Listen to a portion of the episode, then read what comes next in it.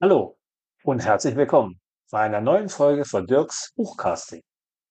Ich freue mich sehr, dass du mir wieder zuhörst. Das ist jetzt die zehnte Folge und ich freue mich schon richtig drauf. Warum ist seit der letzten Folge so viel Zeit vergangen?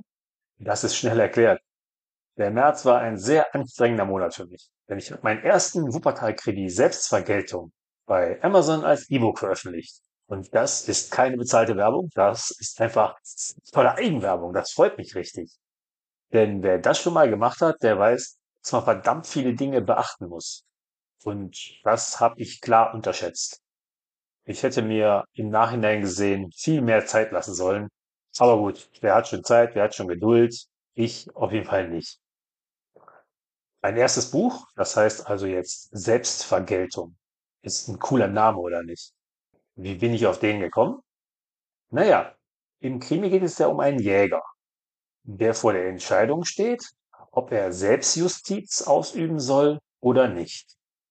Und da ich den Begriff Selbstjustiz nicht so richtig mochte, habe ich mir lange überlegt, was ich denn da sonst nehme. Und bin irgendwann auf Vergeltung gekommen, weil der Jäger vergeltet ja jemanden. Und irgendwann habe ich dann von Selbstjustiz, das Justiz gestrichen und die Vergeltung reingepackt und bom, schon war die Selbstvergeltung geboren. Und kleiner Spörer nebenbei, das klingt jetzt so richtig schnell, aber ich habe ungefähr 20 vorherige Titel gekillt. Das war's jetzt zur Titelfindung. Der März stand also voll im Zeichen meiner eigenen Buchveröffentlichung.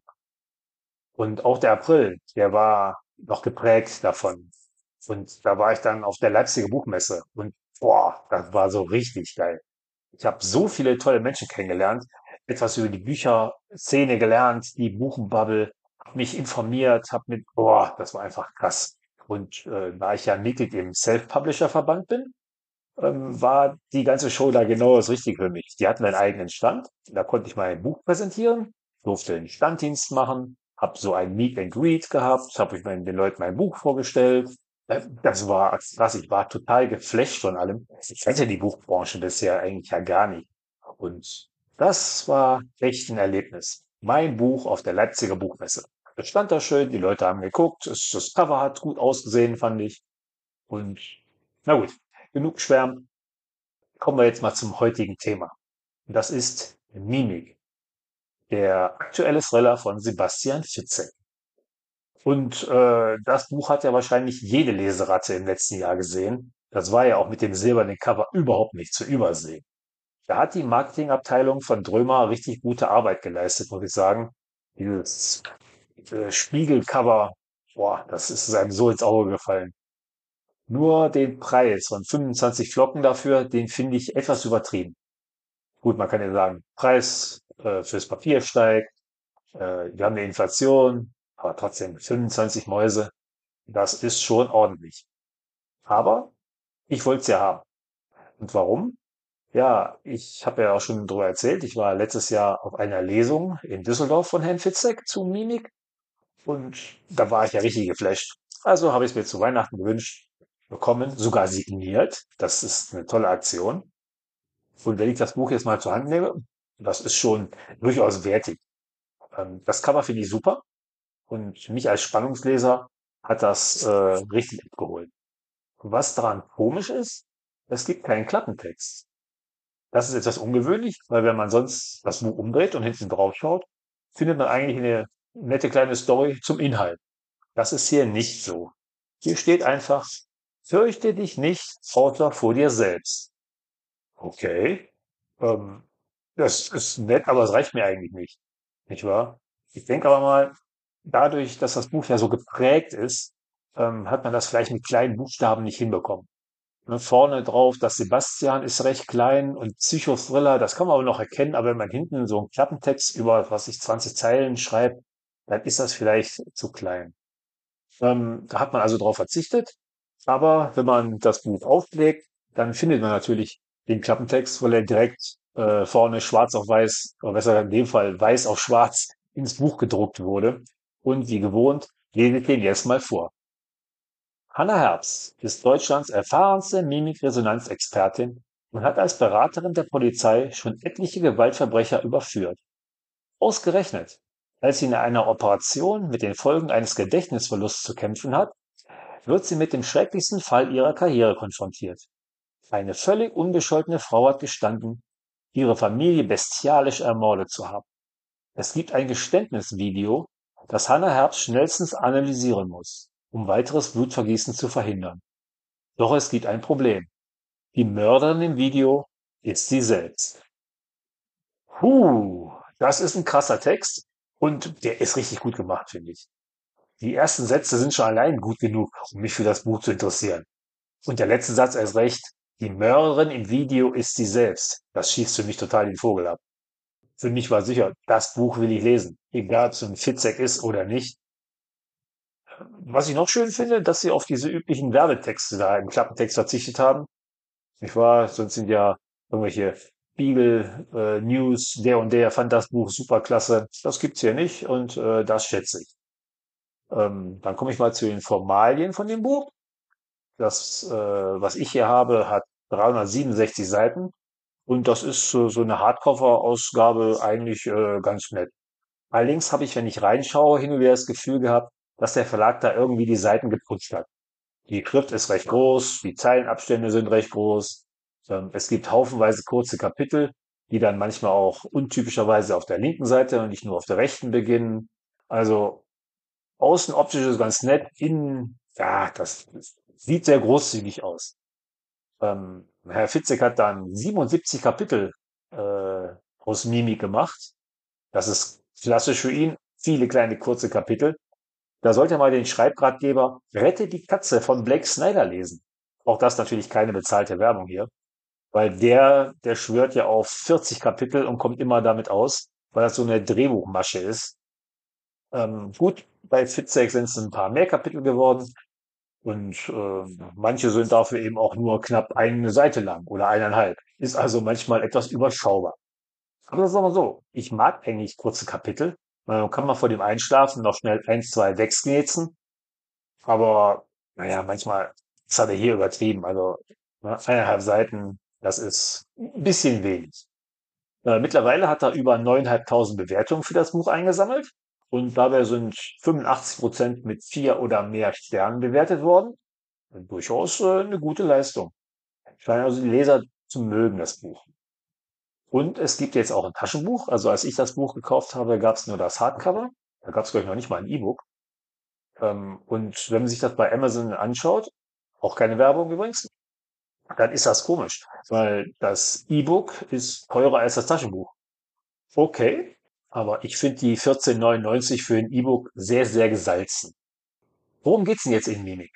Also, ohne großes Spoilern, geht's ja tatsächlich um die besagte Hannah Herbst, die in dem Video zugibt, ihre Familie getötet zu haben. Und wie man sich denken kann, will sie jetzt herausfinden, ob sie das getan hat oder nicht, weil sie ja unter einem Gedächtnisverlust leidet. Das ist schon eine recht schöne Geschichte, die sich Herr Fitzig daraus gedacht hat. Im Klappentext weist er ja auf die Mimikresonanz hin, die im Buch auch wirklich eine große Rolle spielt. Kurzer Abriss. Hannah findet heraus, wer der wahre Mörder ihrer Familie ist und es überrascht sie sehr. Warum auch nicht? Das wäre ja komisch, wenn sie das nicht überraschen würde. Gut, für mich ist das Ende jetzt nicht so spektakulär, wie viele es in ihren Rezensionen beschreiben. Aber es ist auch nicht schlecht. Ich habe zwar nicht damit gerechnet, aber okay. Kurz bevor ich das Buch beendet habe, habe ich noch mit einer Bekannten drüber gesprochen. Da hatte ich noch so drei Kapitel über und wollte von ihr wissen, kommt jetzt noch der große Knall oder nicht? Weil eigentlich bin ich kein Fan davon, wenn so ähm, im letzten Kapitel, wow, boom, die super Überraschung kommt, dann hätte man ja die 90 Kapitel vorher nicht lesen müssen. Die gute Hanna sucht jetzt also nach dem Täter und nach und nach erinnert sie sich immer etwas mehr und am Ende wird sie schon etwas überrascht. Wie hat mir das Buch gefallen? Gut, in meiner Rezension auf Amazon habe ich äh, vier Sterne vergeben, obwohl es eigentlich nur drei verdient hätte. Eigentlich ja 3,5, aber die kann man nicht vergeben. Ähm, die Geschichte, also der Teil, in dem es um Hannah geht und um ihre Suche, der hat mir richtig gut gefallen. Den habe ich gerne gelesen. Herr Fitzek hat das auch ansprechend geschrieben, finde ich. Äh, bei manchen Sätzen bin ich tatsächlich stehen geblieben, habe gedacht, wow, Herr Fitzek, Respekt, das haben Sie aber gut ausgedrückt. Das kommt bei ihm sonst eher selten vor. Aber insgesamt habe ich viel zu lange in dem Buch gelesen. Das hat mich nicht so richtig abgeholt. Ich habe das Buch eigentlich ganz gerne aus der Hand gelegt. Denn in Summe habe ich da locker zwei Monate für gebraucht. Das ist sehr, sehr ungewöhnlich. So ein Buch würde ich normalerweise in drei Tagen weglesen. Okay, ähm, zur Ehrenrettung muss ich sagen, ich hatte natürlich auch die Hochphase meiner Veröffentlichung dabei. Da habe ich nicht ganz so viele Bücher gelesen, aber ah, ganz so richtig Feuer und Flamme bin ich nicht gewesen. Dazu kommt, dass das Buch sehr, sehr viele unnötige Figuren hat, nicht wahr? Die im Endeffekt auch eigentlich nur dazu dienen, äh, den richtigen Täter zu verschleiern. Das macht man natürlich in Büchern so und ist auch keine schlechte Idee. Aber wenn dann eine Figur nur ein, zwei Mal erwähnt wird und dann wieder komplett verschwindet, oder eine Figur tritt mal sporadisch auf und am Ende ist sie dann, ja, das, das gefällt mir nicht so richtig. Da fehlte mir irgendwie der, der Fluss. Das war mir irgendwie zu dünn. Was mir aber wieder gut gefallen hat, das ist Hannas Gegenspieler, der Psychopath Lutz Blankenthal. Mit dem geht sie so über die Seiten und der hat eigentlich immer nur vor, sie zu töten. Gut, dazu kommt es jetzt zum Glück nicht. Die Geschichte der beiden, das ist das, was ich an dem Buch richtig gut finde. Und was mag ich nicht? Mimik hat für mich einen ganz großen Fachbuchcharakter. Man wird sehr oft von Herrn Fitzek mit Infodump zur Wissenschaft der Mimikresonanz belehrt. Das, das war mir zu viel. Das andauernd kommt es irgendwie vor, dass man so kleine Hinweise kriegt und dann sind die Hinweise aber 30 Zeilen lang. Und boah, ich finde, wenn Herr Fitzek ein Fachbuch hätte schreiben sollen, dann hätte er es auch machen sollen. Aber er wollte einen Psychothriller schreiben und da hätte er das lassen sollen. Äh, wie man sicher erkennt, ich bin da etwas kritisch. Aber ich bin lange nicht so kritisch wie manche der ein oder zwei Sterne-Rezensenten, die es auf Amazon gibt. Jemand schreibt da zum Beispiel, man merkt einfach, dass er für ständige Wendungen die Logik opfert. Hm, gut, da gehe ich mit. Das äh, sehe ich zum Teil auch so. Wenn aber jemand schreibt, dass er von Anfang an wusste, wer der Täter ist, wow, dann ist er entweder ein Hellseher oder ein Schwätzer. Denn am Anfang geht es überhaupt nicht um den Täter. Am Anfang ist ja erst äh, diese Eisenbahnszene und da wird der Täter überhaupt nicht erwähnt. Also das ist natürlich Quatsch. Ein anderer zweifelt daran, dass Fitzek das Buch überhaupt selbst geschrieben hat. Nee, das glaube ich jetzt nicht. Das traue ich ihm durchaus zu. Aber manch literarisch gute Stelle hat mich auch überrascht, muss ich ja zugeben.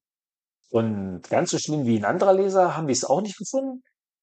Er meint, das war eine völlig unlogische, inhaltlich falsche und an den Haaren herbeigezogene Handlung. Oh, oh, oh, das ist aber hoch. Das, naja, manche Punkte sind unlogisch, manche Punkte kann man überdenken, über manche Punkte kann man streiten, aber komplett an den Haaren herbeigezogen. Naja. Gut. Ähm, jetzt will ich mal spoilern. Wer jetzt weiterhört, der wird also genau erfahren, worum es in Nime geht. Ich werde also meine Meinung zu jedem Punkt darlegen. Und wer das Buch noch nicht gelesen hat, der sollte es vielleicht vorher lesen oder hinterher kritisch lesen. Herr Fitzek hat also mit Mimik ein Buch abgeliefert, das den Untertitel Psychothriller nun überhaupt nicht verdient hat. Da ist viel zu wenig Psycho drin. Und ehrlich gesagt ist auch viel zu wenig Spannung drin. Ich will Mimik jetzt anhand von drei Punkten bewerten. Die Figuren, wie gefiel mir die Handlung und was war mit der Logik. Ich fange jetzt also mal mit den Figuren an. In Mimi gibt es ja nicht so richtig viele Figuren und die meisten bleiben leider recht blass. Es gibt ja zwei sehr schöne Charaktere und deren Reise auf der Suche nach der Wahrheit, die hat mich mitgenommen. Und hiermit meine ich die bereits schon erwähnte Hannah Herbst und den Psychopathen Lutz Blankenthal. Den ganzen Rest der Figuren, den kann man getrost vergessen. Und den vergisst man tatsächlich auch schnell, weil sie so gut wie überhaupt keine Rolle in dem Buch spielen. Nehmen wir mal zum Beispiel Hannas Kollegen Fadi. Der kommt in Kapitel 28 das erste Mal richtig vor. Kapitel 28. Und da ist ein Drittel des Buches schon vorbei. Und außer, dass er eine krebskranke Frau hat, was mir natürlich leid tut, erfährt man wirklich ganz, ganz wenig über ihn. Warum? Meine kühne Behauptung ist einfach, den Zeittitel gibt es nur, weil der Fitzek am Ende noch einen Verdächtigen brauchte. Und dann kann Hannah mal zwischendurch jemanden anrufen. Dann ist nicht ganz so eintönig. Ein kurzer Schwenk zu seiner Frau, die kommt auch in zwei, drei Kapiteln vor. Die hat ja, wie erwähnt, Krebs. Und die taucht dann in Kapitel 31 einmal auf hat noch ein, zwei andere Kapitel, in denen sie kurz äh, einen Pfleger fast umbringt und ja, Ende. Da hat man auch natürlich kurz gedacht, kann die der Killer sein oder nicht, aber dann taucht die irgendwann auch überhaupt nicht mehr auf. Also das ist äh, leider schade, wie die Figuren so verheizt werden. Ähm, dann gibt's noch die gute Telda, die ja im Endeffekt der Fischermann ist, aber in dem Fall natürlich ist eher die Fischersfrau. Also die ist eigentlich die Hauptfigur, die Killerin. Und die kommt erst gegen Ende der Geschichte so richtig vor, weil vorher hat sie zwar ein, zwei Auftritte, aber die verdeckt Herr Fitzek natürlich durch den Gedächtnisverlust von Hannah Herbst. Also Telda taucht zwar ein, zweimal auf, wir wissen aber nicht, wer sie ist. Insofern oh, wissen wir da, ob sie die Mörderin sein kann oder nicht. Ah, ich finde, da muss man auch schon, das muss man schon wissen wollen, nicht wahr? Also primär spielt sie im ganzen Buch auch eigentlich keine tragende Rolle, bis sie ganz zum Schluss eben sagt, hey, ich war's. Also, naja, äh, dass Hannah sie im Verlauf der Geschichte nicht erkennt, ist natürlich äh, der Handlung geschuldet. Dass Hannah ja durch die Operation ihr Gedächtnis verloren hat und somit auch ihre beste Freundin nicht erkennt. Also erkennt sie die im Bad nicht. Ähm, na, gut. Aber auf, aber neben der Mini-Rolle hat sie eigentlich auch keine große Rolle. Und dann gibt's noch den Überraschungsstar des Buchs, Paul, Hannas Sohn, der zweimal auftaucht. Am Anfang in einer Szene, wo er im Kindergarten von einem Kidnapper als Geisel benutzt wird und sich den mit dem Taschenmesser entledigt. Und natürlich am Ende, wenn er richtig groß auftrumpft. Das ist auch nicht viel. Der taucht also zweimal auf. Ähm, Und ob anhand der wenigen Hinweise die Leser schon wissen, dass Paul hinterher eigentlich der Mörder der Familie ist. Na gut, für mich sind die beiden besten Figuren Hannah und Blankenthal. Zum einen Hannah, wie sie versucht, sich zu erinnern. Sie wurde ja operiert im Gefängniskrankenhaus, nachdem sie von dem Killer ihrer Familie ein Messer in, in den Bauch bekommen hat. Und weil sie bei Narkosen immer das Gedächtnis verliert, ist das eigentlich die Basis für die Geschichte. Ähm, und dass man tatsächlich das Gedächtnis verliert, wenn man operiert wird, das ist schon irgendwie eine Scheißeigenschaft. Also ich möchte das nicht unbedingt haben. Ich war, da fängt man jedes Mal bei Null an. Und täglich grüßt das Murmeltier, so in der Richtung. Und ihr Weg der Erinnerung, zusammen mit dem mir richtig sympathischen Lutz Blankenthal, das ist das absolute Highlight des Buchs. Dieser Blankenthal, der wird als Mann dargestellt, der Hannah nur zu gerne töten will. Also die ganze Zeit hat er eigentlich vor, sie umzulegen. Ähm, er gibt ihr aber immer wieder kleine Chancen zu überleben. Ähm, das ist ein fairer Zug von ihm. Das gefällt mir. Was mir dagegen nicht gefällt, ist, dass er kurz vor Schluss einfach so verschwindet. Ne? Hannah will fliehen und dabei regt sie die Aufmerksamkeit von ein paar Männern, die in der Nähe des Autos sind. Die ziehen Blank- Blankenthal dann aus dem Auto raus und nehmen ihn mit und zack, boom, Ende, nicht mehr gesehen. Für so eine intensive Figur wie den Blankenthal, da ist das zu wenig, Herr Fitzek. Einfach bumm, bumm, ist er weg. Nee, äh, das gefällt mir nicht gut. Da hätte ich mehr erwartet, da, der hätte noch mal auftauchen können. Da wäre doch sicher am Ende noch was drin gewesen. Das war zu wenig. Ähm, dagegen hat mir Hannas Einfall ganz gut gefallen, ihn beim Fluchtversuch da aus dem Wagen ziehen zu lassen. Es gibt ja noch zwei weitere kleine Figuren. Hannas toten Vater und den Arzt Dr. Pfahl, der dann auch das Zeitliche segnet. Also eine ziemlich hohe Sterberate in dem Buch. Beide älteren Herren haben eigentlich für mich nur den Sinn, dass sie ein paar neue Spuren liefern sollen. Sonst sind sie total überflüssig. Gut, der Hannas Vater ist ja eh schon tot und der Dr. Pfahl, nachdem er seine Spur abgegeben hat, sticht er sich einen Brieföffner in den Hals und ist auch weg. Och, das ist mal eine spektakuläre Art zu sterben, ne? Und macht sich ihm gut als Cliffhanger. Mir aber ehrlich gesagt auch nicht. Und dann gibt's noch so eine kleine Randgeschichte über ein, zwei Kapitel über die Margarete Zinnwald. Das ist eine ältere Frau, die in einem Haus lebt und die auf einmal verschwunden ist. Dann wird die Polizei gerufen, um die Frau zu finden. Und Hannah wurde mitgenommen als Expertin, weil da auch ein Enkel äh, war, den sie befragen sollte. Ähm, dann suchen sie die Frau und rein zufällig findet Hannah die Frau im Schneemann. Es war Winter und draußen war Schnee und der Junge hat einen Schneemann gebaut und hat die Oma da eingebaut. Dachte, gut, das ist eine nette Aktion, kann man so machen. Ne? Also der hat sich vielleicht ein bisschen gelangweilt und hat gedacht, dann baue ich doch mal einen Oma-Schneemann. Und Hannah ähm, geht so hin zu dem Jungen und fragt ihn, ähm, warum er das denn gemacht hat. Ja, und der antwortet mal locker, warum denn nicht? Okay, ganz schön abgebrüht, die Jugend von heute, muss ich sagen. Aber auch diese kurze Szene, die dient eigentlich nur der Information über die Mimikresonanztherapie. Also auch in dem Fall hat ja Hannah im, in der Mimik des Jungen erkannt, dass er gelogen hat, dass er abgezockt ist und deswegen hat sie überhaupt nur angefangen, die Oma zu suchen. Ach, okay. Summa summarum, es gibt zwei gute Figuren in der Geschichte, Hannah und Blankenthal, und der Rest ist einfach ein Beiwerk, um die Geschichte am Laufen zu halten. Ach, was soll ich sagen, das war einfach ein bisschen wenig. So, was ist jetzt mit der Handlung? Wie hat mir die denn gefallen? Äh, wenn ich den Fitzek-typischen Prolog mal weglasse und die Kindergartenszene auch mal ignoriere, dann gibt dieses Buch drei Teile her. Die Hotelszene am Anfang, die Tour de Berlin von Hanna und Blankenthal auf der Suche nach der Einsicht und das große bombastische Finale, das den Leser am Ende überraschen soll. Und am Anfang haben wir diesen Prolog und den finde ich richtig toll. Also den habe ich gern gelesen. Ich bin zwar kein richtig großer Prolog-Fan, weil ein Prolog, der muss auch passen und sitzen. Und dieser hier, boah, den finde ich tatsächlich gut. Ähm, es liegt ein kleines Mädchen mit seiner Mutter auf Gleisen, also auf Zuggleisen und eine Eisenbahn rast heran. Und wir erfahren erst viel später, dass es die kleine Hanna war. Ähm, dummerweise überlebt die Mutter das nicht, sondern nur Hanna überlebt es. Aber das ist ein richtig guter Einstieg in das Buch. Da kann man das Buch erstmal wieder zuklappen und darüber nachdenken, was da passiert ist. Es geht dann direkt interessant weiter. Ein paar Jahre später begleiten wir Hannah Herbst auf dem Weg in den Kindergarten von ihrem Sohn. Sie will da Paul abholen und nichts ist so, wie es sein soll. Ja, sie kennt sich aus mit äh, Gefühlen, mit äh, kleinen Gesten, die passen oder nicht passen und da stimmt gar nichts. Und mit dem Gefühl liegt sie natürlich vollkommen richtig, denn es gibt dort eine Geiselnahme und ausgerechnet ihr Sohn Paul ist eine der beiden Geiseln. Die zweite ist ein kleines Mädchen, das aber eher keine Rolle spielt. Und in den kurzen Kapiteln am Anfang, da kommt schon ein Haufen von dem vor, was sich das ganze Buch über durchzieht.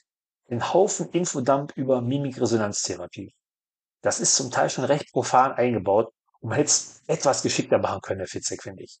Das ist manchmal wirklich sehr lehrbuchhaft und oh, ich habe das zum Teil gar nicht mehr gelesen. Das äh, war ja absehbar. Du kannst im Buch ja sehen, wie weit das geht. Und da habe ich dann einfach unten drunter weitergelesen. Also das, da war mir zu viel.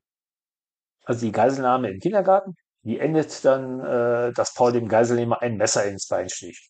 Mit dem Taschenmesser, wohlgemerkt.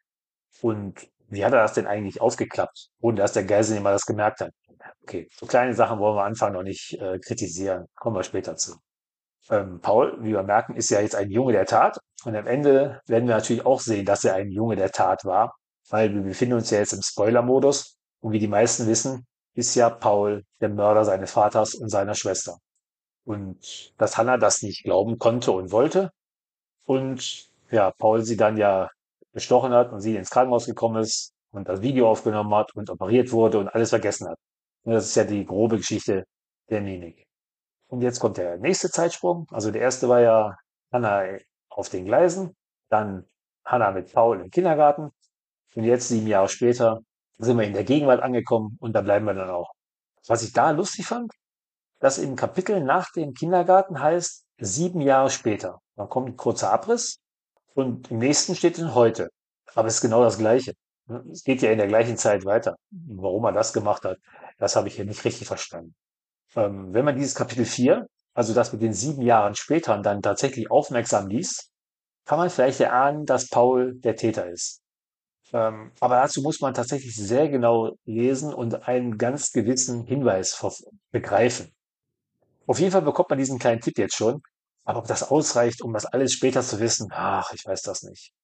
In diesem Kapitel 4 geht also Paul, was wir zu dem Zeitpunkt ja nicht wissen, dass es Paul ist, in sein eigenes Zimmer, um sich zu töten. Okay, das kann man so gut schreiben, Herr Fitzek. Also, das ist schon mal eine coole Idee. So, jetzt beginnt für mich der interessante Teil des Buchs. Also die Hauptklammer, dass Paul am Anfang tötet und am Ende als Mörder dasteht, äh, den Hannah das ganze Buch über gesucht hat. Das finde ich einen guten Kniff. Das ist also so ne, die Klammer um das Buch rum. Glückwunsch, Herr Fitzek, das haben Sie gut gemacht. Und in dieser Klammer geht es um das sehr fein ausgewählte Spiel zwischen Hanna und Blankenthal. Und das ist der Grund, warum das Buch eigentlich für mich vier Sterne verdient hätte. Diese ganzen Logikprobleme und Figurenprobleme, die haben dann den halben Punkt wieder abgezogen. Aber das mag ich. Und dieses Ping-Pong-Spiel zwischen den beiden, der ist echt langweilig. Also ich gehe auf die mehr oder weniger nebensächlichen und unnötigen Randhandlungen nicht im Detail ein. Ähm, da wird der Leser nur ein bisschen mit verwirrt. Das macht für mich gar keinen Sinn. Die eigentliche Handlung beginnt, dass Hannah in einem Hotelzimmer aufwacht und schwer verletzt an ein Bett gefesselt ist. Komischerweise merkt sie nicht direkt, dass sie ans Bett gefesselt ist. Äh, wie geht das? frage ich mich. Ich merke irgendwie nicht, dass meine Hände gefesselt sind, dass ich mich nicht frei bewegen kann. Gut, der Fernseher läuft und es ist so eine Nachrichtensendung zu sehen. sowas wie NTV oder Welt TV, wo dann unten drunter diese Highlight-Meldungen durchlaufen. Und in dieser äh, Szene wird beschrieben, dass der bekannte Chirurg Lutz Blankenthal aus dem Gefängnis geflohen ist. Okay, das kann ja so sein, warum auch nicht. Aber was dieser Nachrichtensprecher da an Detailinformationen über Blankenthal vom Stapel lässt, das kommt in keiner Nachrichtensendung der Welt rüber. Ne? Das ist vollkommener Quatsch. Das ist so, als wenn der einen Wikipedia-Eintrag von Blankenthal vorliest, wenn es den denn geben würde. Aber, na gut, wir kriegen also schon mal eine Menge Infodump zu Blankenthal kostenlos präsentiert. Und da müssen wir den hinterher noch in einzelnen Kapiteln lesen. Schön finde ich dann, dass man hört, dass im Nebenraum etwas vor sich geht, dass da hier offensichtlich jemand drin ist. Und dann öffnet sich die Tür, Blankenthal kommt rein und stellt sich vor, Guten Tag, ich bin Lutz Blankenthal. Und das sagte mal eben so ganz locker flockig runter. Ähm, und schön, dass Sie aufgewacht sind, Frau Herbst. Dann können wir ja gleich beginnen. Und spätestens jetzt hat mich Fitzek abgeholt. Das war kein schlechter Einstand. Ich war, also der Prolog war toll. Und die erste Szene im Blankenthal, wie er so locker flockig reinkommt. Na wunderbar, dann fangen wir doch mal an, Frau Herbst. Äh, und jetzt kommt was Komisches, so eine kurze Folge von Kapiteln, die immer nur so zwei Seiten, drei Seiten lang sind, immer in dem Hotelzimmer spielen und immer einen Cliffhanger haben. Äh, du hast unten dann einen Cliffhanger und oben geht's weiter. Ähm, das verstehe ich nicht, warum. Also wenn ich unbedingt Cliffhanger einbauen will, dann mache ich das, wenn es Sinn macht, aber doch nicht in jedem Kapitel, was eh nur zwei Seiten lang ist und am Anfang des nächsten es direkt weitergeht. Also, Herr Fitzek, Cliffhanger funktionieren nur, wenn man danach ein, zwei Kapitel was anderes liest, damit man wissen will, wie geht's denn weiter. Aber nicht, wenn ich äh, unten lese, die Tür geht zu und oben lese ich, die Tür geht auf. Also das ist äh, ungeschickt, finde ich. Also sie sind immer noch in dem Hotelzimmer, wie ich jetzt hinreichend erklärt habe. Und äh, Blanca sagt dann zu Hannah, es wäre ihm zu gefährlich, sie freizulassen. Okay, warum? Ja, ganz einfach, sagt er zu ihr. Im Gegensatz zu Ihnen, Frau Herbst, habe ich noch nie jemand Unschuldigen getötet. Okay, da wird Hanna hellhörig. Und der gute Blankenthal ist jetzt im Plaudermodus. Er sei zwar ein Hochstapler als Arzt gewesen und hat bisher zwei Menschen getötet, die es aber verdient hätten. Nicht wahr? Halle steht nur im Bahnhof. Ähm, sie sei im Gefängniskrankenhaus gewesen? Warum? Ja, sie habe sich ja selber verletzt. Und bei seiner Flucht aus dem Krankenhaus hätte er sie dann mitgenommen als äh, Tarnung. Okay. Und dann kommt das schon im Klapptext erwähnte Video. Blankenthal zeigt also Hanna das Video auf dem Handy. Ähm, das Video von ihrer eigenen Vernehmung im Polizeirevier. Und wieder stört mich da eine Kleinigkeit dran. Herr Fitzek beschreibt, äh, beschreiben kann man nicht eigentlich sagen, eigentlich infodumpt er, äh, wie normalerweise Vernehmungen in Thrillern dargestellt werden. Warum macht er das denn? Das passt ja überhaupt nicht zur Handlung. Das ist wieder so ein Stück Infodump, was er da einfließen lässt. Also manchmal ist es wirklich komisch. Hanna wird jetzt in dem Video von einem Polizisten befragt und sie wundert sich, wie schlimm sie und wie grausig sie denn da aussieht in dem Video. Was sie sagt hat, sie hätte keine Zeit zu verlieren gehabt, weil sie unter einer Krankheit leiden würde, bei der man das Gedächtnis verliert, wenn man mit Betäubungsmitteln, also mit Narkosemitteln, in Berührung kommt. Und da sie ja operiert werden soll, weil ja die Messerwunde im Bauch hat, ähm, nimmt sie das Video also jetzt prophylaktisch auf, bevor sie ihr Gedächtnis verliert. War gut, irgendwie ganz schön clever von ihr, nicht wahr? Und die Hanna, die jetzt in dem Hotelzimmer aufgewacht ist, die hat ihr Gedächtnis schon verloren. Sie weiß also gar nichts mehr davon. Ähm, sie sagt in dem Video, sie würde an einem aktuellen Fall arbeiten, an einem Fall von Morden an Kindern und die Ermittlungen würden stocken. Und jetzt kommt wieder so ein Realismusanfall von Herrn Fitzek. Er führt da den bekannten Berliner Rechtsmediziner Professor Zorkos auf. Ähm, warum macht er das denn? Das passt wieder mal überhaupt nicht dazu. Ähm, verstehe ich nicht. Und im Video gesteht Hannah dann, dass sie es nicht mehr ertragen hat, dass so viele Kinder gestorben sind, dass dieser Fischermann so viele Kinder getötet hat und sie wollte ihre eigene Familie erlösen. Dann hat sie zuerst ihre Tochter getötet, dann ihren Mann und was sie mit ihrem Sohn, dem guten Paul, gemacht hat, wow, das geht im Cliffhanger auf. Oh, die mag der Fitziger sowieso. Das stelle ich mir jetzt mal ganz schön krass vor. Ich sehe mich selber in einem Video, wie ich erzähle, dass ich meine eigene Familie getötet habe. Okay, ähm, das ist krass. Ähm, demzufolge will sich Hanna auch das Video nicht länger ansehen. Habe ich mal locker Verständnis für. Ähm, allerdings geht sie jetzt auch davon aus, dass sie Paul wohl tatsächlich getötet hat. Aber irgendwie spürt sie, dass ihre Familie nicht tot ist. Wie macht sie das? Das lesen wir natürlich nicht. Äh, wie auch immer, äh, Blanktal, dem wird das jetzt etwas zu bunt, der will mal langsam zur Sache kommen. und Hannah umlegen. Vorher will er aber noch aus ihr herausholen, wo denn Paul nun ist. Weil er will eigentlich Paul vor ihr beschützen. Das ist sein Ziel, deswegen macht er das alles. Nicht wahr? Ähm, dazu schüttelt er seine Tasche ein bisschen. Und ehrlich gesagt, ich will gar nicht wissen, was da alles drin ist. Ne? Das sind seine Überredungswerkzeuge. Und sowas erinnert mich immer an diese Marathonmann-Szene mit Dustin Hoffmann, wo der weißhaarige Zahnarzt seine Rolle ne, so offenbart, wo die ganzen Folterwerkzeuge drin sind und ihn dann äh, den Zahn aufbohrt, ihn da zum Sprechen bringt. Das ist schon heftig. Also, das sind klasse Aussichten für Hannah. Ich würde an ihrer Stelle mal plaudern, so schnell es geht. Komischerweise gibt es jetzt ein Kapitel, was optisch komisch dargestellt ist. Ähm, das ist so eine Art Drehbuchaufteilung. Auf der linken Seite Hannah, auf der rechten Seite Blankenthal und die ne, Hannah ist im, im, im Zimmer, Blankenthal geht ins Bad und das verstehe ich nicht, warum man das so gemacht hat. Den Sinn habe ich nicht verstanden. Das ist auch beim Lesen dann total langsam. Man kommt also äh, nicht so richtig voran. Ist eine ganz komische Technik und ich hoffe, die nimmt er nicht allzu oft, weil mir hat sie nicht gefallen. Ähm, solange Blankenthal im Bad ist, versucht Hannah sich jetzt zu befreien. Und das klappt auch. Und als sie gerade vom Bett steigt, kommt Blankenthal ins Zimmer. Und Cliffhanger. Äh, wozu? Weil wir wissen doch, ganz oben auf der nächsten Seite geht sofort weiter. Fitzek, das mit den Cliffhangern, das habe ich nicht begriffen. Das müssen sie vielleicht mal ein bisschen deutlicher machen. Und der Blankenthal kommt nicht nur ins Zimmer, er stürmt ins Zimmer. Äh, wie stürmt man denn aus dem Bad in den Zimmer? Das ist allerhöchstens zwei Meter. Und wieso stürmt er? Er wusste doch gar nicht, dass er sich befreien will. Eigentlich hat er gar keinen Grund, ins Zimmer zu stürmen. Aber äh, liest sich vielleicht besser. Er stürmt ins Zimmer. Es kommt zum kleinen Gerangel mit Hannah und jetzt kommt die darauf, rennt ins Bad und äh, schließt sich ein. Okay, haben sie mal eben die Position getauscht. Sie ist jetzt im Bad und wundert sich über das viele Blut, was da am Boden liegt und will sich im Bad verstecken.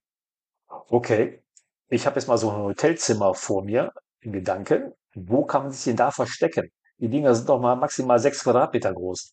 Da stelle ich mich an die Wand und da ist nichts mit Verstecken. Also kann sich vielleicht ins, äh, in die Badewanne stellen und den Duschvorhang vorziehen, aber verstecken ist da nicht. So, das war schon schwach. Aber jetzt kommt noch eine ganz schwache Szene in dem Buch. Hannah sieht etwas Blutendes und entdeckt dann, dass es eine Frau ist, die am Heizkörper gefesselt ist. Ne, wir denken mal wieder, Bad, sechs Quadratmeter. Sie stürmt in das Zimmer, guckt, und sieht die Frau natürlich nicht sofort. Naja. Die ist jetzt also total blutverschmiert und sie fragt sich, wer die Frau denn wohl ist. Sie geht auf sie zu, tastet ihren Puls und äh, dann, bevor sie der Frau eigentlich richtig helfen kann, sieht sie ein Telefon im Badezimmer neben der Toilette. Oh, äh, gut, habe ich schon erwähnt, dass das Kapitel für mich totaler Unsinn ist. Ähm, aber die Sache mit dem Telefon, die ist für mich der Oberknaller. Ich war schon in ganz, ganz vielen Hotelzimmern auf der Welt. Und ich habe noch nie ein Hotelzimmer mit einem Telefon neben der Toilette gesehen. Eigentlich noch nicht mal ein Telefon im Badezimmer. Gut, ich war aber auch noch nicht in Dubai in Sechs-Sterne-Hotels. Vielleicht ist das ja da Usus. Aber oh, vielleicht hat der Fitzek auch es geschafft, in irgendeiner kleinen Berliner Kaschemme ein Hotelzimmer mit einem Telefon im Bad zu finden. Aber wenn er das nicht geschafft hat, diese Szene ist wirklich Quatsch. Gut, ähm, ne? Hanna hat also das Telefon gefunden, lässt jetzt Verletzte Verletzte sein und will erstmal eine Runde telefonieren. Und unterbewusst wählt sie eine Nummer. Echt jetzt? Seit es Handys gibt, also seit gut äh, 25 Jahren, ähm, habe ich kaum noch zehn Telefonnummern im Kopf. Davon ist die Polizei und die Feuerwehr eine. Ähm, und Hannah wählt mal eben eine Nummer aus dem Gedächtnis, an die sie sich erinnert, obwohl sie doch ihr Gedächtnis verloren hat. Ah, wie auch immer. Es geht auch jemand dran. Schau mal an. Und bevor sie allerdings sagen kann, wo sie ist, äh, wie soll sie das auch machen? Sie weiß ja überhaupt nicht, wo sie ist, außer im Hotelzimmer ähm, bricht der gute Blankenthal die Tür auf und zerschmettert das Telefon.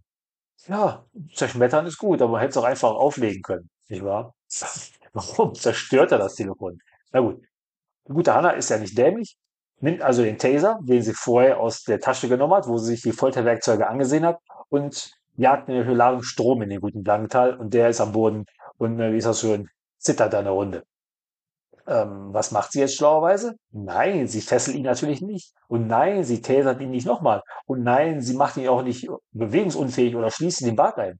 Nein, sie rennt einfach aus dem Hotel raus und sucht ein Auto. Gut, sie hat sich jetzt von der Frau, die an der, an der Heizung gefesselt war, den Autoschlüssel aus der Tasche geholt, rennt über den Parkplatz und drückt drauf und versucht das Auto zu finden. Das habe ich auch schon gemacht. Das ist durchaus legitim heutzutage. Und warum nicht? Ist ja dunkel. Und sie drückt drauf und das Auto blinkt auf und schon kann sie losfahren. Ja, das will ich jetzt nicht kritisieren. Das war jetzt also die Hotelszene am Anfang von meinen drei Szenen, die ich beschreiben will. Und die war bis auf die Badezimmerszene eigentlich ganz nett. Das war, da kam direkt mal Spannung auf und äh, ich wollte wissen, wie es weitergeht. So, der nächste Teil, das ist jetzt die Stadtrundfahrt. Ähm, was macht die schlaue Hanna also? Etwas, was natürlich unbedingt machen sollte, wenn man von der Polizei gesucht wird, weil man verdächtig wird, jemanden umgebracht zu haben. Das denkt sie in dem Moment ja noch. Sie weiß ja nicht, dass es anders ist. Man fährt nach Hause. Ja, natürlich macht man das. Weil da sucht einen ja auch die Polizei garantiert nicht. Nicht wahr?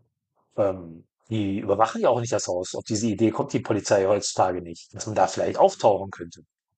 Also mein Glauben an Realismus in Büchern ist bei mancher Szene in Mimik deutlich erschüttert worden. Okay, die ganzen Details, wie sie jetzt ins Haus kommt, die lasse ich mal beiseite. Und dann findet sie die blutigen Zimmer. Das ist wieder nett beschrieben, muss man sagen. Und hier lässt Herr Fitzekes einen ganz dicken Zaunfall fallen. In Pauls Zimmer liegt seine Gitarre und eine Seite fehlt. Oh, gut, Herr Fitzek. Hin und wieder muss man auch ein paar Hinweise einstreuen.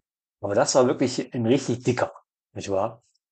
Ähm, zurück zu Anna, die läuft also durch ihr Haus. Er kann sich ja an nichts erinnern, findet dann ein Heftchen, ein Erinnerungsheftchen. Das finde ich cool.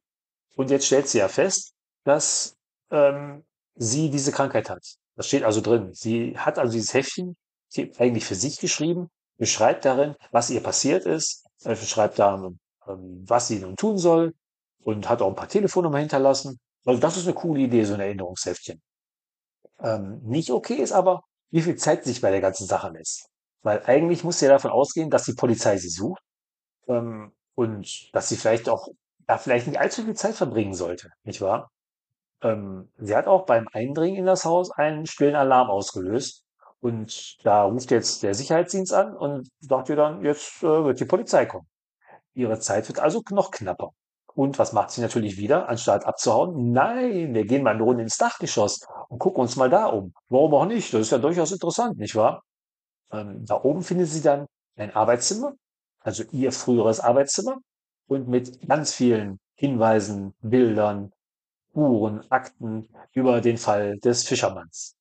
Ähm, da liest sie sich mal eine Runde ein und jetzt ist auch die Polizei im Haus. Das hat sie gar nicht so richtig mitbekommen. Ähm, und der Leser weiß eigentlich auch nicht, wie die Polizei das gemacht hat. Das sind eben ganz schön schlaue Polizisten im Haus. Und als die schlauen Polizisten immer näher kommen, wählt sie Fadils Nummer. Die hat sie aus dem Erinnerungsheftchen. Gut, äh, warum nicht? Das kann sein. Die Nummer von ihrem Kollegen kann man da reinschreiben. Der geht natürlich sofort ran und fragt, wo sie sei. Ähm, Fadil erklärt dann auch offen den Plan, dass sie eigentlich Blankenthal anlocken wollten. Und das hat ja offensichtlich auch funktioniert, weil sie sind davon ausgegangen, dass Blankenthal der Fischermann ist. Sie sollen sich am besten jetzt stellen und warten, bis Fadil dann kommt. Also den, ne, sie sollen sich den Polizisten, die da kommen, stellen und Fadil wäre dann gleich da. Und jetzt kommt wieder Blödsinn. Weil bisher gingen wir ja von Polizisten aus, die kommen. Und jetzt ist aber nur noch ein Polizist im Haus und der steht jetzt vor der Tür zum Dachgeschoss und sagt, sie solle rauskommen, er hätte seine Waffe auf sie gerichtet. Hä, was soll denn das? Die Tür ist doch zu. Wie will er denn seine Waffe auf sie richten? Durch eine zuge Tür. Hanna müsste eigentlich mal sagen, ja, schieß doch einfach. Aber gut, der Polizist richtet ja ganz schlau seine Waffe auf eine geschlossene Tür. Also bitte. Und was mich auch nicht überzeugt hat, ist, dass sie die Stimme des Polizisten nicht erkennt. Denn eigentlich hat sie ja schon eine Stunde oder so mit Blankenthal im äh, Badezimmer gequatscht. Und die müsste eigentlich sofort erkennen, dass das seine Stimme ist. Das ist doch gerade mal eine halbe Stunde her. Also, dass sie das nicht erkennt, äh, gefällt mir gar nicht. Und der gute Blankenthal ist jetzt wieder im Spiel. Ähm, die Hanna hat eigentlich die Tür aufgemacht. Und wieso hat sie das gemacht? Na gut, Geschenk. Blankenthal ist jetzt ganz überrascht von den ganzen Ermittlungsunterlagen, die er da sieht. Und erzählt dann Hanna eine Geschichte. Eine Geschichte, die für die Handlung nicht unwichtig ist. Eine Geschichte über eine Frau, die eine Spielerin ist. Und die Frau, die war so spielsüchtig, dass sie im Endeffekt alles verspielt hat und nur noch ihre Kinder übrig hatte. Und ihr Gläubiger, der also immer wieder Geld geliehen hat, der fordert sie es auf, um das Leben ihrer Kinder zu spielen. Okay, ganz schön heftig. Rot oder schwarz, Tod oder Leben. Und was passiert? Rot kommt. Und die Frau, die ist dann ganz pragmatisch, nicht wahr? Und vergiftet ihre Tochter, weil sie das Spiel verloren hat. Die löst also ihre Wettschuld ein. Ähm, nur ihren Sohn, den lässt sie überleben. Und welch Wunder, der Sohn ist der gute Blankenthal. Ach, schau an. Und der hat es jetzt zu seinem Lebensziel gemacht, dass er nie wieder Kinder durch die Hand von Erwachsenen sterben sehen will. Und also ist er zu Hannah zurückgekehrt, weil er ja Paul retten will. Ne? Hannah, er vermutet ja, dass Hannah Paul töten will, um ihre ganze Familie auszulöschen. Und das will er jetzt verhindern. Er will also Paul retten. Und äh, weil Hannah ja immer noch äh, verletzt ist und blutet, will äh, Blankenthal sie jetzt in seinem privaten OP behandeln. Äh, Hannah weist ihn dann darauf hin, dass sie ja wieder ihr Gedächtnis verlieren wird, wenn er sie narkotisiert. Aber Blankenthal sieht das recht locker und sagt mal, wer hat denn von einer Narkose gesprochen? Ja, der Typ, der gefällt mir. Den hat der Fitzek richtig gut hinbekommen. Und so nebenbei erfahren wir jetzt auch, dass die Frau, die im Hotelzimmer gesessen hat, nicht zufällig da war. Nein, sie ist nämlich Hannas beste Freundin, Felda. Und wie hat die das Hotel gefunden? Oh, naja, egal. So, Hanna und Blanca fahren jetzt los. Und auf der Fahrt schläft Hanna ein. Hallo, was tut sie? Sie schläft ein? Ich sitze neben dem Psychopathen, der mich töten will, und ich schlafe ein. Das glaube ich ja nie im Leben. Also Herr Fitzek, das kaufe ich Ihnen nicht ab. Äh, jetzt kommt wieder irgendwas Komisches. Blanca fährt auf eine Tankstelle und will sich einen Kaffee holen. Und Hanna probiert währenddessen im Auto ähm, das Handy, was in der, in der Mittelkonsole liegt, mit dem Bordnetz zu verbinden, dass sie darüber wählen kann. Also mehr oder weniger eine Sprachwahl machen kann. Boah, wer das schon mal probiert hat, weiß, dass das ohne Kennwörter eigentlich kaum geht. Also das klappt auch zum Glück nicht. Weil das mit dem Telefon nicht geklappt hat, hat sie aber eine andere coole Idee. Sie aktiviert den Autonotruf. Das ist nicht schlecht, weil die modernen Autos haben ja mittlerweile so ein GPS-Notrufsystem. Und äh, darüber will sie dann Hilfe holen. Sie erreicht zwar auch den Notruf, aber mittlerweile ist auch Blankenthal zurück, weil so lange braucht er auch nicht für den Kaffee. Und ganz komisch ist, er reißt dann die Tür auf und schüttet den heißen Kaffee über sie. Hä? Heißen Kaffee über jemanden, über eine Person? Warum macht er das? Äh, McDonalds musste damals dafür eine hohe Strafe zahlen, als sie in Amerika dafür verklagt wurden. Der versaut doch dadurch das ganze Auto. Also, Herr Blankenthal, das hätten sie etwas einfacher, eleganter lösen können. Na, wie auch immer. Das Auto ist also mit heißem Kaffee übersät und sie fahren weiter äh, zu Hannas Vater. Der ist aber schon tot, nicht wahr? Und sie finden natürlich wieder einen Hinweis und einen ganz dicken Zaunfall. Also der eine Zaunfall vorhin mit der Seite in dem, in Pauls Zimmer, der war schon groß, aber der Zaunfall jetzt, der wird noch größer. Der Zaunfall ist also eine Gitarrenseite, die man bei ihrem toten Vater findet. Okay, ähm, hier könnte man schon mal erahnen, dass Paul eventuell noch was damit zu tun hat. Ähm, dann finden sie noch eine Rolle mit MRT-Bildern und eine Notiz für Hannah selbst. Die Bilder in der Rolle, die sind von Hannas Gehirn und ein Dr. Pfahl, der hat sie ausgewertet. Und was macht die tolle Hanna jetzt? Jetzt kommt sie mal auf die Idee, ihr eigenes Polizeivideo zu analysieren. Jetzt so einfach bei ihrem toten Vater im Büro. Ne, das der zusammen mit Fadil äh, aufgenommen hat und was sie schon im Hotelzimmer mal angesehen hat. Sie möchte jetzt analysieren, was sie da gesagt hat. Und Blankta soll ihr Schmerzen zufügen, weil die Schmerzen die würden die Energie aus ihrer Angst ziehen. Dann könnte sie sich besser konzentrieren. Äh, stellen wir uns mal eben die Frage, woher sie das alles weiß, weil eigentlich hat sie doch alles durch die Narkose vergessen. Aber gut, geschenkt. Vielleicht hat sie sich mittlerweile wieder etwas erinnert. Während des Videos beobachtet Blanktal Hanna ziemlich genau und stellt fest, dass sie im Video lügt, weil sie immer weniger und immer langsamer spricht und nicht mehr so viel gestikuliert. Also er ist auch schon ein bisschen äh, Mimik erprobt. Und trotzdem will er sie immer noch weiter umbringen. Das hat er ja schon öfter probiert, aber es hat immer noch nicht so richtig geklappt. Aber jetzt äh, will er mal wieder loslegen. Und wieder kommt etwas dazwischen. Ähm, jetzt gibt es einen kleinen Rückblick in die Tatnacht. Und der ist äh, eigentlich ganz interessant gemacht. Hannah kommt also mal wieder zu spät von der Arbeit nach Hause. Alles schläft schon. Ähm, dann gibt es so einen unnötigen Guantanamo-Hinweis, also dieses amerikanische Gefängnis für afghanische Kriegsverbrecher und Terroristen. Was das in dem Buch zu tun hat, weiß ich gar nicht. Ähm, das wird auch nicht näher erklärt. Einfach so ein Einschub. Den hätte er auch weglassen können. Ähm, Im Schlafzimmer sieht sie jetzt ihren toten Mann im Bett und entdeckt einen Schatten hinter sich. Uh. Und der Killer flüstert, es tut mir so leid. Und dann sticht er ein Messer in sie. Und was macht die gute Hanna? Die denkt mal drüber nach. Das heißt, die Blutflecken auf dem Boden, die kriege ich ja nie wieder raus. Okay. Das ist ein Gedankengang, der mir auch sofort in den Kopf kommen würde, wenn mir jemand ein Messer in den Bauch sticht. Wie so oft ist Hannah wieder ohnmächtig geworden und wacht jetzt im Blankentals Auto wieder auf. Ähm, das passiert mir tatsächlich etwas zu oft. Und die Tour de Berlin geht jetzt weiter. Äh, Blanktal hat jetzt den Hinweisen im Video geglaubt, ähm, ne, dass er, dass Hanna es wahrscheinlich doch nicht selber war. Und ihre Reise geht jetzt zu Dr. Pfahl, dem Arzt mit dem MRT-Unterlagen. Äh, und sie sehen ihn und denken, ach scheiße, wieder eine Leiche. Nee, aber der schläft nur. Das wäre auch zu viel des Guten, wenn sie nur noch von einer Leiche zur nächsten kommen. Und jetzt gibt's wieder eine gute Information. Dr. Pfahl hat wohl für den Fischermann Gehirnscans von Kindern analysiert, damit der Fischermann die bösen Kinder dann töten konnte. Ähm, da hat er wohl so eine Art Triage durchgeführt. Okay, das ist jetzt nicht ganz das, was man von einem Arzt erwartet, aber von irgendwas muss ja der arme Kerl auch leben, nicht wahr? Und damit der gute Dr. Pfahl nicht noch weitere Details ausplaudert, liest das mal eben ein Brieföffner in den Hals. Okay, das ist auch eine Methode abzutreten. Und zum Schluss finden Sie jetzt noch einen Laptop, auf dem Sie dann Hannas Adresse finden. Oh, das ist für mich wieder arg konstruiert. Aber Blanktal sagt jetzt einen guten Satz. Dann suchen wir wohl jetzt eine Fischerfrau. So, zurück im Auto, klärt sich dann wieder was auf. Blankenthal bekommt eine SMS von Fadi. Er hat im Hotelzimmer offensichtlich das Handy der Frau im Badezimmer an sich genommen. Und das war Teldas Handy. Und äh, damit kann er jetzt mit Fadi kommunizieren. Fadi schreibt Blankenthal, dass er selber zu Telda fährt und dort auf ihn wartet. Äh, hallo? Warum schreibt Fadi denn Blankenthal? Woher weiß der überhaupt, dass er da Teldas Handy hat? Ähm, na gut, warum er ihm schreibt, das weiß der gute Blankenthal auch nicht. Ähm, aber sie wollen jetzt dann doch eben zu dem Treffpunkt bei Teldas Haus fahren. Ist das eine gute Idee? Ja und nein. Äh, für Blankenthal ist es auf jeden Fall keine gute, denn Hanna hat mal wieder vor zu fliehen. Das hat sie ja schon öfter probiert, aber nicht geschafft. Ähm, dummerweise hat sie sich aber nicht abgeschnallt. Herr Fitzek, das ist doch Blödsinn. Sie denkt da ewig lange über eine Flucht nach und dann schnallt sie sich nicht ab. Das kleine wichtige Detail hat sie mal eben vergessen. Nee, das glaube ich aber wirklich nicht. Ähm, aber jetzt schafft Herr Fitzek leider, ähm, sich den coolen Blankenteil vom Hals zu schaffen.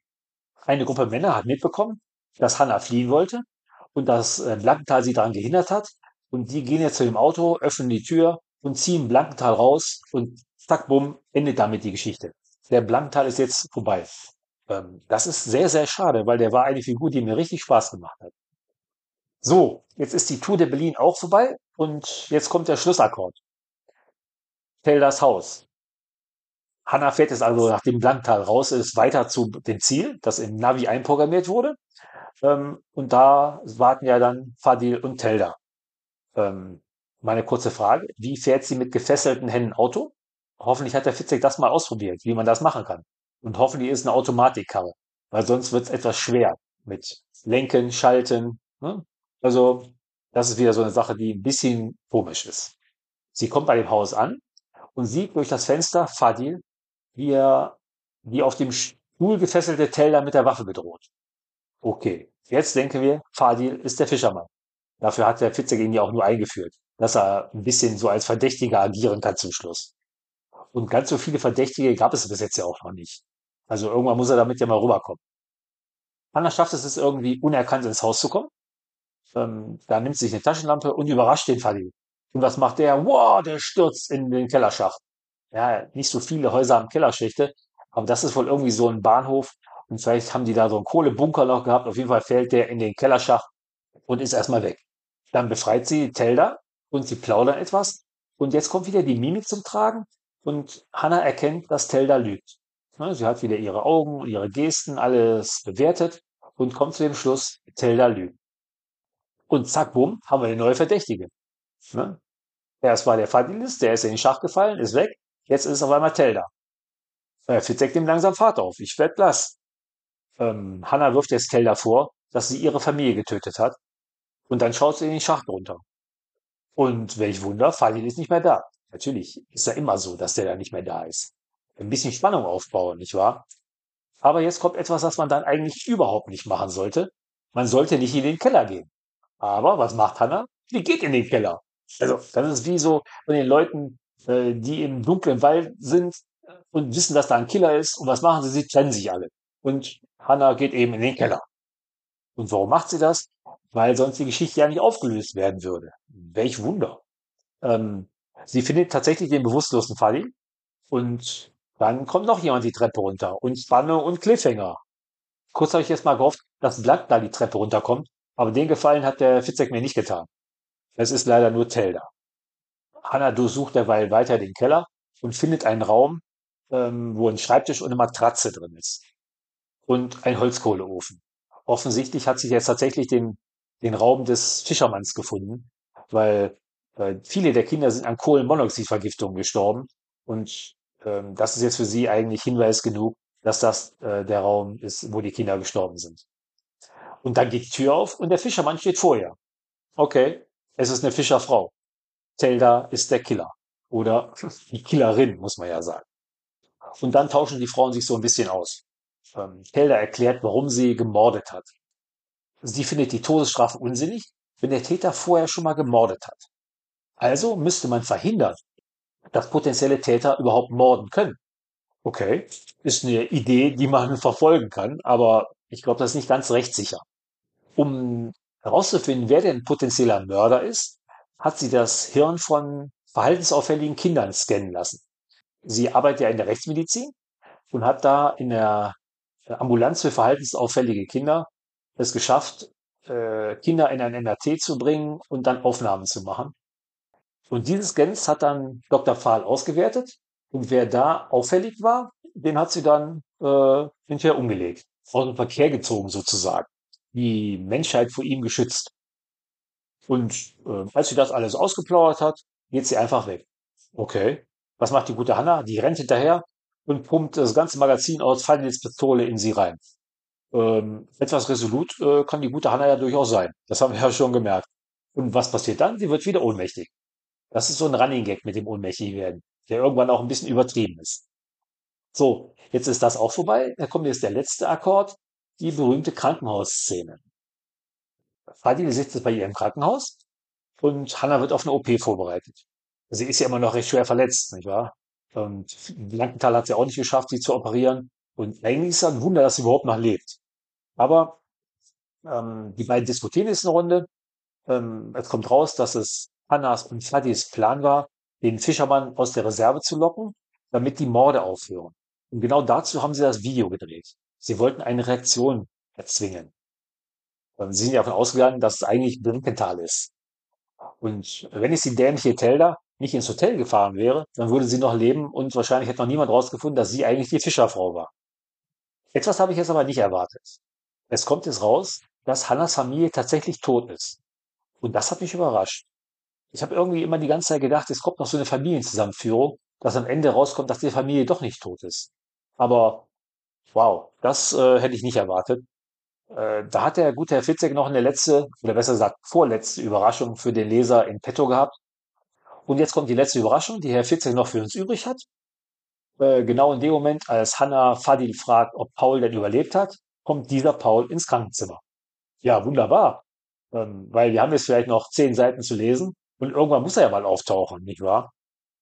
Und Fadil äh, geht dann und Paul sagt jetzt locker seiner Mutter, dass er seine Schwester und seinen Vater ermordet hat.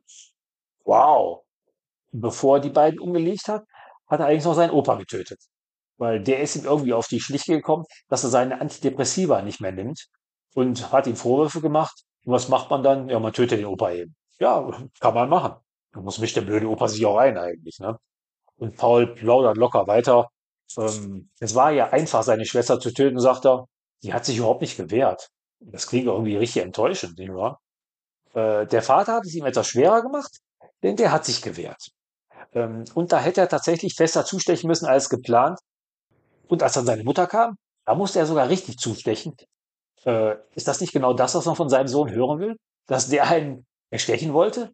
Also, äh, ich finde, die Hanna muss sich da schon einiges gefallen lassen. Und dann sagt er so locker zu ihr, hey Mutter, du wirst doch jetzt operiert. Und da ich ja weiß, dass du danach alles vergisst, ja, kann ich dir jetzt ja alles locker sagen, ne? Ich war's. Hallo. Das ist nicht schlecht gemacht, Herr Fitzek. Äh, der Typ, der ist richtig abgezockt. Und jetzt ist auch tatsächlich das Buch am Ende. Und diese letzte Szene, ja, die war jetzt schon cool. Aber die war jetzt nicht der Knalleffekt. Aber ein ähm, gutes Ende. So. Was ist denn jetzt mein Fazit von Mimik? Wie ich ja schon ein paar Mal erwähnt habe, ist für mich das Zusammenspiel zwischen Hanna und Blankenthal es ganz alleine wert, das Buch zu lesen.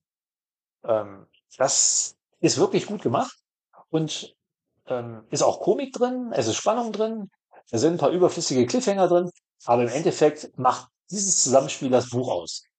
Gute Arbeit. Der Rest, okay. Die Auflösung, na gut. Aber es gibt einen verdammt großen Haufen Schwachstellen in dem Buch. Ähm, eigentlich gibt es so viele Punkte, an denen Hannah absichtlich rechts abbiegen muss, damit alles so enden kann, wie es endet. Wenn sie einmal links abbiegt, ist das Buch sofort vorbei. Und das ist eigentlich vom Logikstandpunkt her nicht gut. Eigentlich hat die Handlung so viele Möglichkeiten aufzuhören und die führt von der Fitzek so dahin gelenkt, dass es irgendwie immer wieder passt und das boah, hat mir nicht so gut gefallen. Ähm, vom reinen Logikstandpunkt aus gefällt mir auch nicht, dass Hannah überhaupt zu sich nach Hause fährt. Nicht wahr? Sie weiß ja überhaupt nicht, wo das ist. Tell das Auto hat ja auch keinen Navi in dem Sinne, wo sie genau ihr, ihr Zuhause wissen kann. Also, boah, das ist schon sehr konstruiert. Und wenn das nicht passiert, wenn sie nicht bei sich zu Hause ankommt, findet Blankenthal sie nicht mehr und dann ist die Geschichte vorbei. Also, das ist etwas konstruiert. Und dass Blankenthal sie tatsächlich bei sich zu Hause findet, hat mich auch nicht überzeugt. Ähm, der hat sie ja im Krankenhaus mehr oder weniger zufällig gefunden und sie dann für seine Flucht benutzt. Woher will er denn wissen, wo sie wohnt? Hat er mal eben die Adresse gegoogelt? Was hätte er denn gemacht, wenn die Adresse nicht im Internet gestanden hätte? Also, ah, nee, das war ein Punkt, der mich auch gar nicht überzeugt hat. Was ich auch nicht schön fand, ist, dass äh, Hanna und Blankenthal bei Hannas Vater diese MRT-Rolle mit dem Hinweis finden, oh, wow, wow, ähm, die liegt da mitten auf dem Schreibtisch, nicht wahr? Hat er einfach so dahingelegt, bevor der Paul ihn umgelegt hat, hat sie nicht weggenommen. Ach nee, komm, das ist zu viel des Guten. Das sind schon alles recht große Zufälle, muss ich sagen. Aber wie auch immer, das Ende ist tatsächlich cool. Also, dass ähm, Hannah kurz bevor sie operiert wird, erfährt, dass ihr Sohn es war und dass dann alles wieder vergessen wird. Okay, ähm, einen Psychopath als Sohn will man nicht haben. Vielleicht vergisst es auch am liebsten wieder. Ähm, ein Punkt muss ich noch aufführen, der mir nicht gefallen hat, und das sind die ganzen Belehrungen, die Herr Fitzek eingebaut hat. Das geht über die ganzen Mimik-Resonanzhinweise, die zum Teil sehr infodumpig sind, bis über so politische Hinweise wie Guantanamo. Ähm, er hat da etwas übertrieben, finde ich. So, das war jetzt meine Meinung zu Mimik. Ähm, und mich würde interessieren, wie hat es denn dir gefallen? Kannst du das nachvollziehen, was ich gesagt habe? Schreib mir doch bitte. Ich würde gerne mit dir diskutieren. Du hast da verschiedene Möglichkeiten. Du kannst mir auf meinem Instagram-Account Buchcasting folgen oder Dirk-Osigus-Krimi-Autor. Da bin ich zu jeder Plauderei bereit. Dann würde ich mich sehr freuen, wenn du mir eine Bewertung bei iTunes oder bei Spotify da lässt. Und wenn du die Folge likest. Und am besten hörst du die alle anderen Folgen auch noch an. okay, was gibt's denn beim nächsten Mal? Ehrlich gesagt habe ich noch überhaupt keinen Schimmer. Aber was hältst du davon, wenn du mir mal ein Buch vorschlägst, was ich lesen und besprechen soll? Das halte ich für eine coole Idee und vielleicht ist ja was Schönes dabei. Also jetzt, danke, dass ihr mir zugehört habt und bis zur nächsten Folge sage ich mal Tschüss mit Is.